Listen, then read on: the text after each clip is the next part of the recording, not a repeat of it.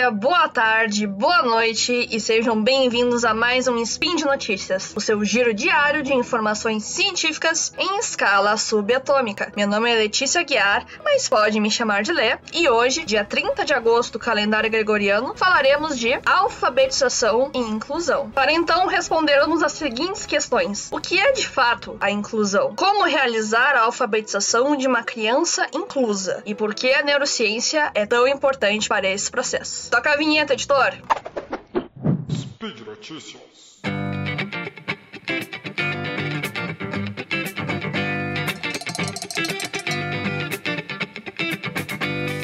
Bem, então vamos começar pelo começo.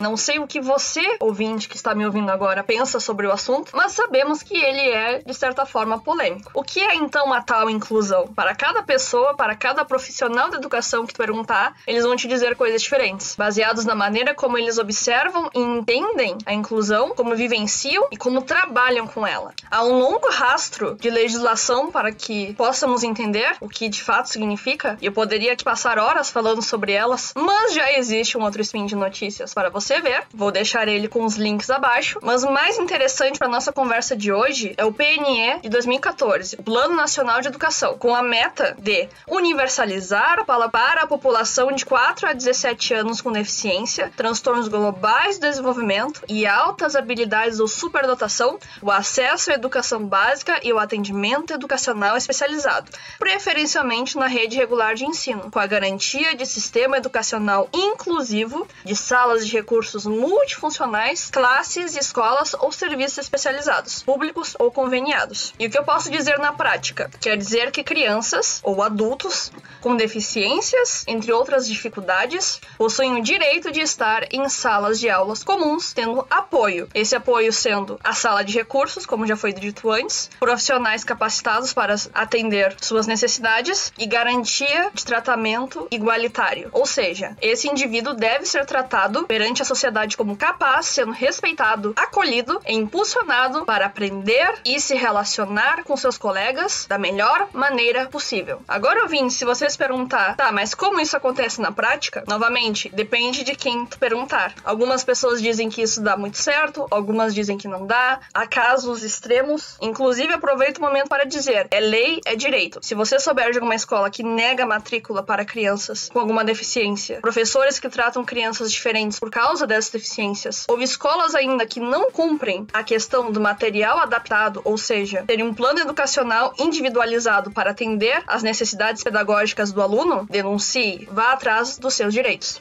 Mas beleza, coloca-se então a criança dentro de sala de aula comum. O que se faz agora? Essa é a visão que algumas pessoas podem ter, como eu falei antes. Simplesmente se coloca ela ali no canto e espera pelo melhor? A resposta é não. Deve haver apoio, deve haver recursos, ferramentas para essa criança se desenvolver novamente da melhor maneira possível. E isso é essencial para a fase de alfabetização, uma fase tão complexa e tão necessária, que deve ser levada com muito cuidado e atenção pelos alfabetizadores. Deve-se entender as dificuldades da criança criança, mas também os potenciais dela. Cada criança que se trabalha é diferente. Isso, crianças neurotípicas ou não. Deve-se investigar o seu caso a fundo, buscar fontes e informações, ter contato com a família. A alfabetização não é feita apenas pelo alfabetizador, pelo professor que está lá na frente, mas por todos envolvidos no processo, inclusive a família, que é tão importante para poder explicar e dar sua visão sobre o diagnóstico. Depois de conhecer a fundo o diagnóstico, o segundo passo é não desistir em função do diagnóstico. Ele não deve ser ser algo para podar o aluno, para acabar com a sua potencialidade, suas habilidades e sua vida. Não é porque, ah, já que ele tem esse diagnóstico, não tem nada que eu possa fazer. Na verdade, que bom que tem um diagnóstico. Que bom que a criança pode ter todo esse apoio a partir do diagnóstico. Que pode se entender ela melhor, que pode se entender como ela aprende, como ela se comporta. Isso tudo vai influenciar no planejamento de aula. Porque sim, há um planejamento, há um caminho a ser percorrido para que esta criança seja alfabetizada. Há planos, há estudo por trás. E às vezes o que mais falta é a oportunidade, é o tempo e espaço para que o aluno consiga aprender da maneira que ele melhor aprende. Depois disso, é importante novamente esclarecer: o professor não trabalha sozinho. Qualquer criança com diagnóstico, seja ele TDAH, autismo ou qualquer outro, deve ter uma equipe multidisciplinar, ou seja, que possui profissionais de diversas áreas para colaborar com a sua formação. Quanto ao trabalho pedagógico em si, o melhor método para alfabetizar crianças com necessidades especiais é. Rufem os tambores, aquele com o qual a criança melhor aprende. Quem diria, não é mesmo? É impossível bater o martelo e dizer que todas as crianças aprendem com o mesmo método, se dão bem com o mesmo método. Você mesmo pode se lembrar de metodologias de ensino durante a sua formação que você não aprendeu, que você não se sentiu bem, que não contribuiu. Ou seja, foi um método não adequado. Por isso que é necessário, novamente, procurar entender a criança, fazer pequenos ajustes necessários para que ela aproveite da melhor maneira a escola, a alfabetização, a escolarização e a troca de conhecimento, que tudo isso pode proporcionar.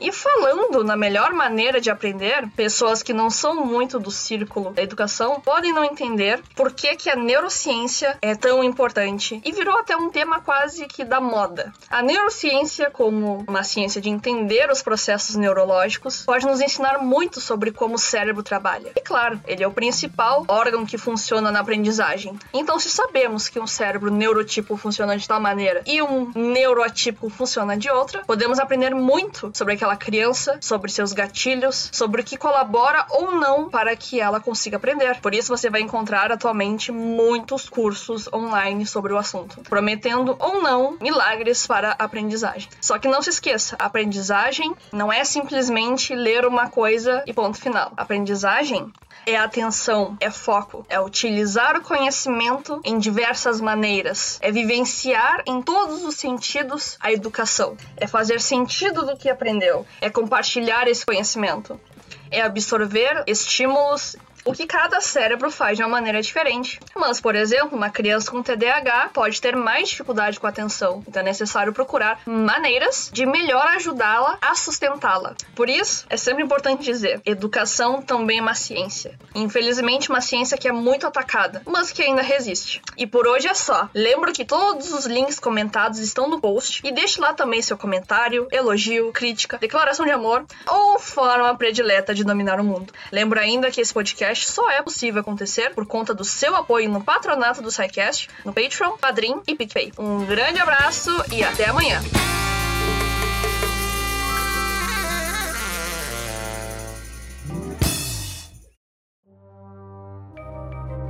Este programa foi produzido por Mentes Deviantes. deviante.com.br